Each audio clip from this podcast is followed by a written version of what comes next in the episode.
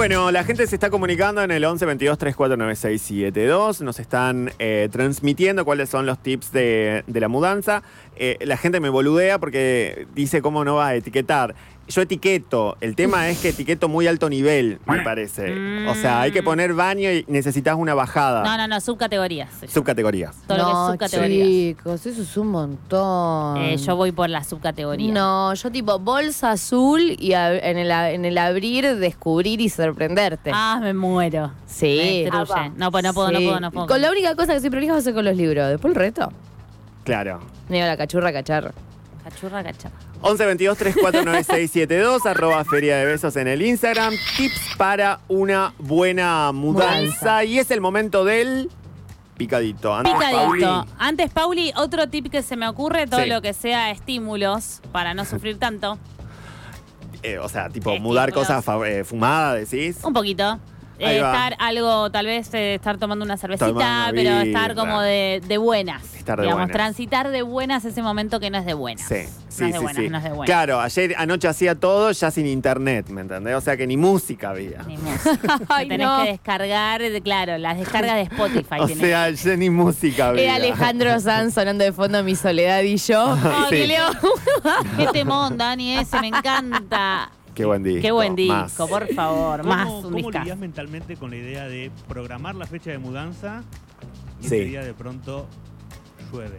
Ah, a mí Lo me pasó. pensado. Lo No superamos. una lluvia. No, no, llueve, te caga. La, sí, Te caga cual. los libros. Lo Lo pensé. superamos. No, tengo tuppers. Ah, Gigantes. Tupper gigantes. Claro. Los libros Otro tengo tip. tuppers gigantes. Pero Muy ¿qué bien. hace con los tuppers gigantes? Pero tenés que tener muchos tupper gigantes. Tengo tres gigantes. Claro. O sea, Ah, Abajo mira. de la cama después. Una no para de acumular eh, libros Mierda. chiquitos. Tuppers. Todo. Tuppers. Bueno, Picadito. eh, picadito, en eso estábamos, en eso estábamos, pero los tips de la mudanza estamos atravesadísimas por todo lo que es la mudanza, chiques. Eh, y como, bueno, vamos a hablar de eso entonces. En el picadito vamos a hablar de la ley de alquileres, ¿por qué no? Es que, boluda, yo hoy lo pensaba. Yo hoy lo pensaba. Es una situación de privilegio. Me estoy quejando cuando hay otros compatriotas, eh, o al menos gente que vive en esta ciudad, que es una crisis habitacional que ahora nos vas a contar, pero que no está pudiendo alquilar. Hermanos de mi patria. Hermano de mi patria, que está muy difícil la patria. Bueno, chiques, eh, como sabemos, la ley de, de alquileres, aquella ley de alquileres que hemos celebrado, un poco la quieren hacer bosta, ¿no? Eso se sabe. Bueno, en diputados se han, se han eh, mandado las suyas cuando quisieron ahí implementar algunos cambios. Quisieron, no, de hecho se aprobó. Sí. Eh, el contrato por dos años, plazo de actualización cuatrimestral, sin índice que el mercado regule, bueno, todo un discurso que terror y miedo. Bueno, ¿qué pasa? En el Senado las cosas Sí. se les ha complicado, ya lo saben, esta Mm. semana...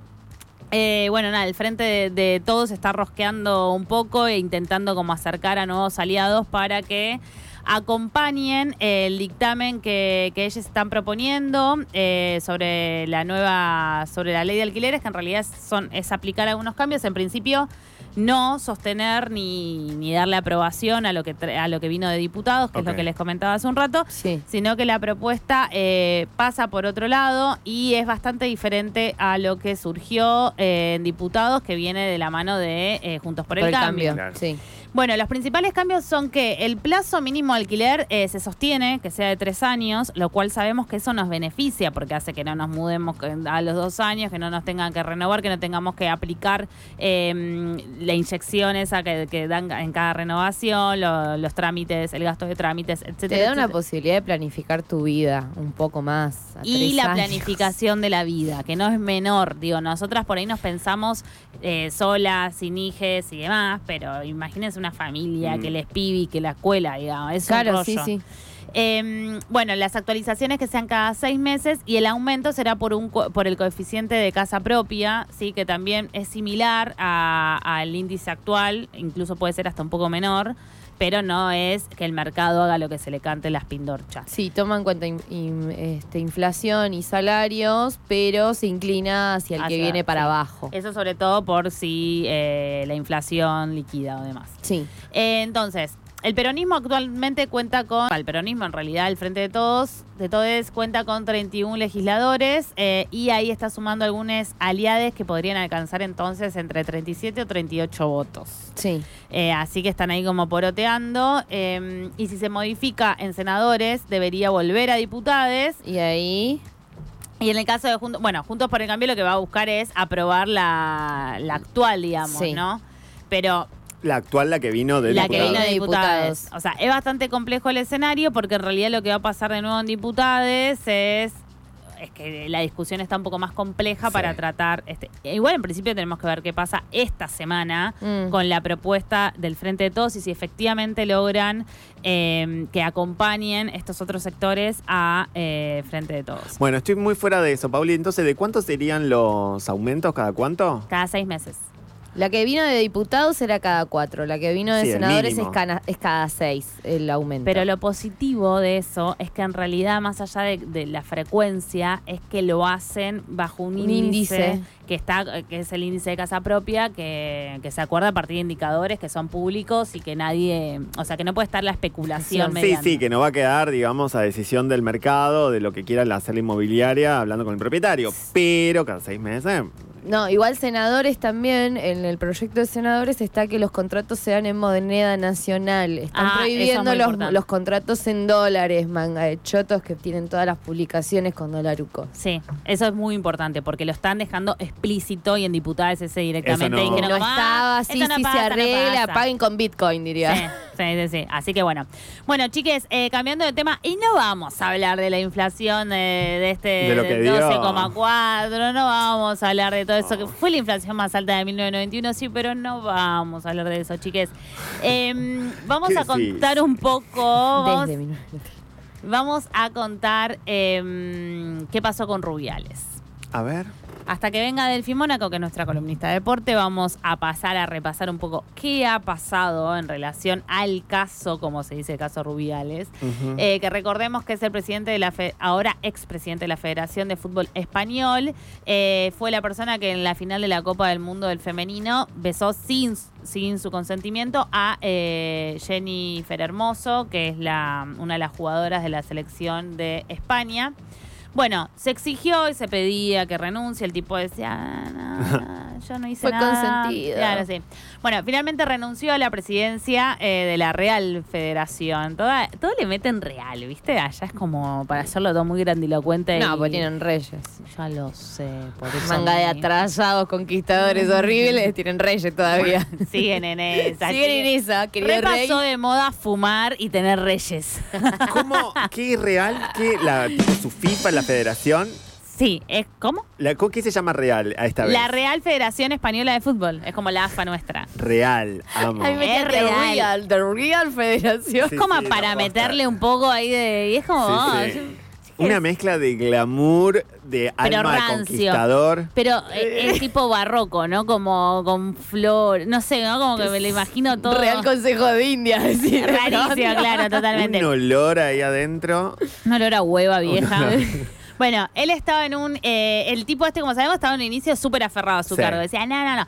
Pero bueno, viendo que la situación no se descomprimía, que no es que iban a aflojar, ni mediáticamente, ni las jugadoras, ni nada, dijo, emitió un comunicado y dijo, renuncia a mi cargo. Del mismo modo que también ha supuesto en la UEFA, que recordemos que eh, también, como le contaba Mm. Delfín Monaco, también tenía un cargo en la UEFA como Sí. vicepresidente. Bueno. El tipo, o sea, básicamente en el descargo no es que asume ni reconoce ni nada, incluso hizo unas declaraciones polémicas esta semana que es eh, de la misma manera, o sea, fue similar al beso que le doy a mis hijas, ta, ta, ta. Uh. Como, uh, chique, Uf, mamá, qué asco. salí de ahí, maravilla, ya está. Entonces, No eh, aclaré que oscurece. Y lo que reconoce también ese comunicado, che, fue- esto es una persecución desmedida, mi familia está sufriendo, que es lo que dicen tipo, Always. Juan D'Arte, ponele. Sí. ¿no? Eh, mi familia está sufriendo y en ese sentido es que eh, la persecución desmedida, chau, renuncio. Bueno, pero pese a esta renuncia, esto va. es importante, las campeonas del mundo no eh, la citaron, la nueva, la nueva directora técnica, la citaron y no va a acudir a la convocatoria del seleccionado. ¿Cómo, cómo, cómo? ¿Por qué? Es así. Después de este, de este suceso, eh, echaron a, suspendieron en un principio a eh, Esther Rubiales y también a Jorge Vilda, que es el director técnico de la selección. Sí. las chicas eso querían y eso buscaban y se notó mucho en la final que no había una situación Buena de abrazo con y buena el- onda. Con, bueno, Mm. Con el técnico. con el técnico.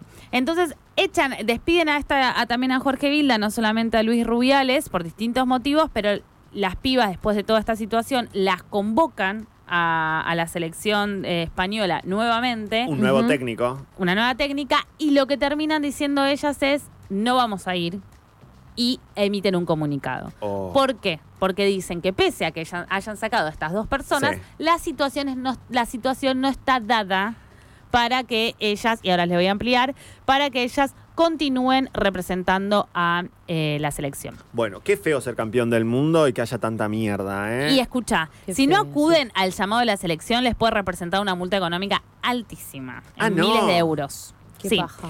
El comunicado que emitieron 39 jugadoras, o sea, más de las que fueron campeonas. Más que un anime. O O sea, sea, más que un anime y por fuera de las campeonas. O sea, Sí, todas sí, las sí. otras que podrían ser O sea, toda también. tu España, todo tu real equipo de. Una sola no había. Ay, ahora no me acuerdo Real el nombre. unanimidad. Pero una de que juega en el Real Madrid no es una de las que no firmó.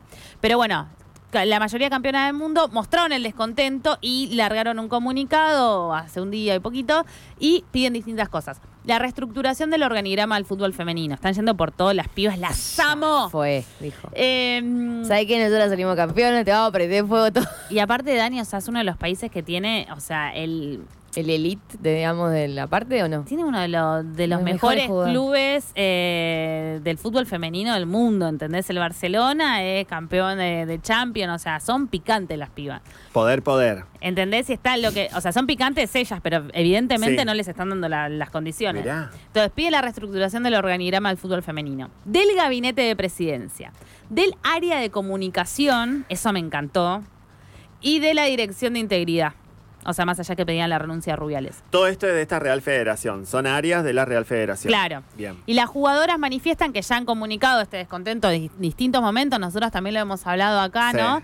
Eh, la necesidad principalmente de que les den las mejores condiciones de fútbol y Sí. de esa manera también, o sea, no solamente que se las respete, sino también que puedan explotar al máximo eh, nivel y también es su espacio de trabajo. Claro. en algún sentido. Así que bueno, chiques, estamos viendo, vamos a seguir Sí. viendo a las jugadoras que están, ¿no? Sembrando Sí. algo ahí que espero que replique. Y en eso, en eso, yo de rosquera, sería interesante ver cuáles son las conversaciones que han tenido, con quién se están juntando las pibas. Hermoso sería. ¿No? O sea, ¿en dónde están? ¿Dónde- ¿Cuáles son las organizaciones, ¿no? De esas feministas copadas que están bancando eh, esta, mm, esta organización, todo este movimiento. Amo. Sí, también el feminismo, bueno, en, en, en las Europas, el feminismo español también tiene como otra impronta, ¿no? Tal vez a otros feminismos europeos, ¿no? Ahí va. Como Con otras discusiones. Y me parece que algo de eso también es como muy desde mm, incluso la movilización, si se quiere, porque eh, y muy organizadas, porque no, no quedó solamente en, en Hermoso, quedó también en las otras pibas que acompañaron, se pronunciaron. También desde acá se pronunciaron jugadoras, eh, todas, Vanini e incluso muchas otras que a mí me sorprendieron Mirá. de la selección también, así que nada, ahí acompañando, bueno, también Camila, Camila Gómez Ares sacó un- una nota que es una de las jugadoras que volvió a Boca, jugadora de la selección, digo, o sea, hay un acompañamiento muy grande de toda la comunidad del fútbol femenino, eh, que, que es muy zarpado y también me parece que está bueno cómo se retoma eso desde el fútbol local, ¿no? A ver que- si las pibas se pueden organizar un poco más, ¿no? Em, bueno, chiquis, todo, todo de nuevo, siempre me pasa lo mismo. Eh, hablando hoy hablábamos de Moria. ¿Vieron la serie de Moria, la de Spotify? El Eh, no la escuchamos. El No. podcast. No, yo no aún, no aún. Era, podría haber sido, ¿no? Una buena compañía para mi mudanza. La recontra recomiendo. La ¿Vos lo sí. escuchaste de principio a fin? De principio a fin. ¿Y lo devoré. super recomendás? Me gustó mucho. Sí. Sí, está bueno. Ya vi algunos spoilers que no me, no me coparon verlos, como por ejemplo que va a estar Lali. Eh, Ah, sí, bueno, pero porque ya estás tarde, digamos, como que la gente ya la devoró. Sí. Mm. Entonces los spoilers los vas a ver. Pero bueno, eso lo recomiendo para esta semana, si están al Pepe o si se están mudando, lo que sea, si Es la necesitan segunda vez compañía. que me lo recomendás, Pauli. Es para. Me gusta, ¿sabes que me gusta? No te A voy a ver. contar nada, pero viste que hablábamos al inicio de, bueno, o sea, la tibieza de, lo, de los medios Sí. en, en líneas generales, ¿no? O sea, ella, por más de que se posicione más o menos de la realidad actual, igualmente un poco la, la fue pudriendo a su manera, Sí. pero quita tabúes de cosas que nadie habla ni se Mm. hace cargo que hacen, ¿no? Eh, digo, consumo de droga, me la pegué en la pera, lo que sea, Sí. como eso, a soy buena madre, soy mala madre, ¿no? Como incluso problematizar Sí. esos roles que todos es como se muestran siempre de una manera. Y me parece recontra piola que, que también lo tensione desde ese lugar. Posta, eso creo que es, es, Mm. es algo que no estamos acostumbradas a escuchar de estrellas tan zarpadas Mm. eh, Como ella. Como ella. Mm. Así que eso Sí. me pareció que estaba bueno. Tomás Pérez la hizo de, de Anfibia, es el productor, digamos, que unió todas las piezas, que es muy crack, muy crack, que también produjo los El anteriores de, de- Anfibia. sí, el de. Ford. El de Ford está bueno. Tiene como entrevistas con gente que lo había conocido. Lo que pasa que ahí es el relato de alguien que, que ya no está. Acá es este Moria que está viva. Bueno, eh, y un poco para ir cerrando, amigues, como en cada picadito dejamos ahí como alguna datita musical. Estamos, ya han pasado 30 años del disco La Era de la Boludez. Mm. eh, y justo venimos de semanas y días, en realidad, en los que Divididos viene llenando varios Movistar Arena. Tocó Vos ayer incluso. Yo estuve la semana, hace una o dos semanas, en el Movistar Arena, que dieron un show increíble, una banda que, que quiero con todo mi corazón. Bueno, un 13 de septiembre se editaba el tercer álbum de Divididos, eh, que fue uno de los discos que produjo Gustavo Santaolalla, que parece que el tipo lo que toca lo hace Vos. explotar, porque es el disco de, de Divididos. Divi- Divididos ya venía de Acariciando lo áspero, un Sí. zarpado disco del, de dos años antes del 91. Pero Santa Olalla acompañó y también produjo este disco que popularizó también a Divididos. ¿Por qué? Porque tuvo el tema que ves, Mm. que fue como el primer hit, creo, así como que explotó todo. Bueno, tiene el arriero, Atahualpa, salir a comprar, eh, dame un limón, no sé, tiene, tiene muchísimos temas. Eh, y en ese momento, obviamente, estaba Ricardo Mollo Diego, eh, y Diego Arnedo, y también estaba en batería Federico Gil Solá. Bueno, en ese momento Catriel Sí. no sé, tenía cinco años en el 93. Así que obviamente no era el baterista de este disco. Eh, y nada, me parecía importante también, y es re loco, ¿no? Cuando uno dice, son discos que aún a mí me acompañan y los escucho a veces y ya tienen 30 años, Clicks Modernos este año cumple, cu- este año cumple 40, 40. ¿no? Y decís como, la pucha, y hoy de justo decía como, que un poco de nostalgia, ¿no? Pero qué lindo escuchar bandas que suenen fuerte, que suenen rockero y que tres personas puedan sonar así, ¿no? Tan eléctrico. Y nada, me da un poco de nostalgia que siento que eso no está pasando tanto. Pero bueno, vamos, vamos poniendo entonces uno de los temas eh, de este discazo, Ortega y Gases. Y le dejo también que, que vayan a escuchar todo el disco porque siempre vale la pena.